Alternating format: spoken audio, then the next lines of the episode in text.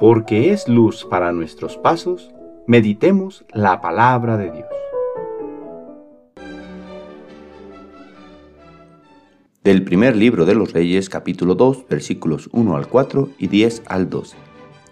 En aquel tiempo, sintiendo que se acercaba el día de su muerte, David le hizo estas recomendaciones a su hijo Salomón. Yo ya me voy por el camino de todos los mortales.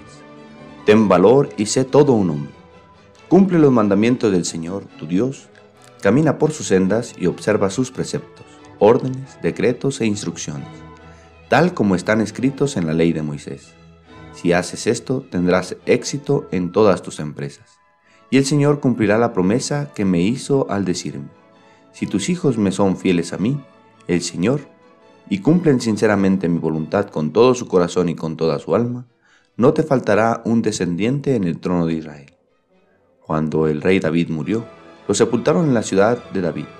Reinó sobre Israel durante 40 años, siete en Hebrón y 33 en Jerusalén. Su hijo Salomón lo sucedió en el trono y su reino se consolidó. Palabra de Dios.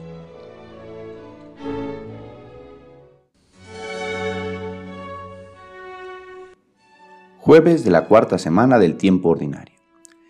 Escuchamos cómo David es consciente que está cerca el momento de su muerte, por lo cual llama a su hijo Salomón, quien le sucederá en el trono para darle los últimos consejos, cargados de sabiduría de quien ha buscado mantenerse fiel ante Dios. Es cierto que no siempre fue atinada su respuesta, tuvo errores, se arrepintió de ellos y pidió perdón, y Dios, rico en misericordia, se lo concedió. En este momento escuchamos al hombre que alcanza la sabiduría de los años y de la experiencia que deja la vida, y que quiere compartirlo con su hijo, el cual apenas emprenderá el camino de gobernar al pueblo de Israel. Podríamos resumir en dos consejos lo que ha dicho David a Salomón. Ten valor y sé todo un hombre. De frente a la misión que Dios pondrá en sus manos, le pide que sea valiente, que tenga la gallardía de enfrentar las dificultades que se le presentarán con todo el arrojo y tenacidad. Ser todo un hombre.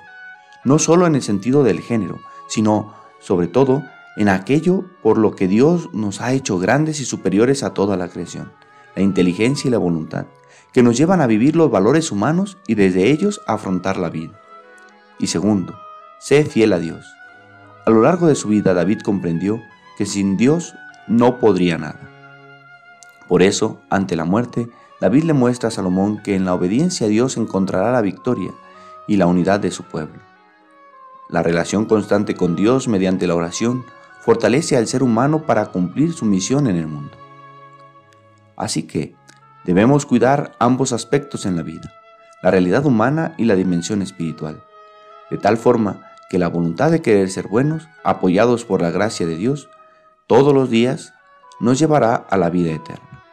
Ayúdanos, Padre, a cultivar en nosotros esos valores humanos y cristianos que nos hacen cada día más crecer. El Señor esté con ustedes. La bendición de Dios Todopoderoso, Padre, Hijo y Espíritu Santo, descienda sobre ustedes y les acompañe siempre. Que tengan buen día.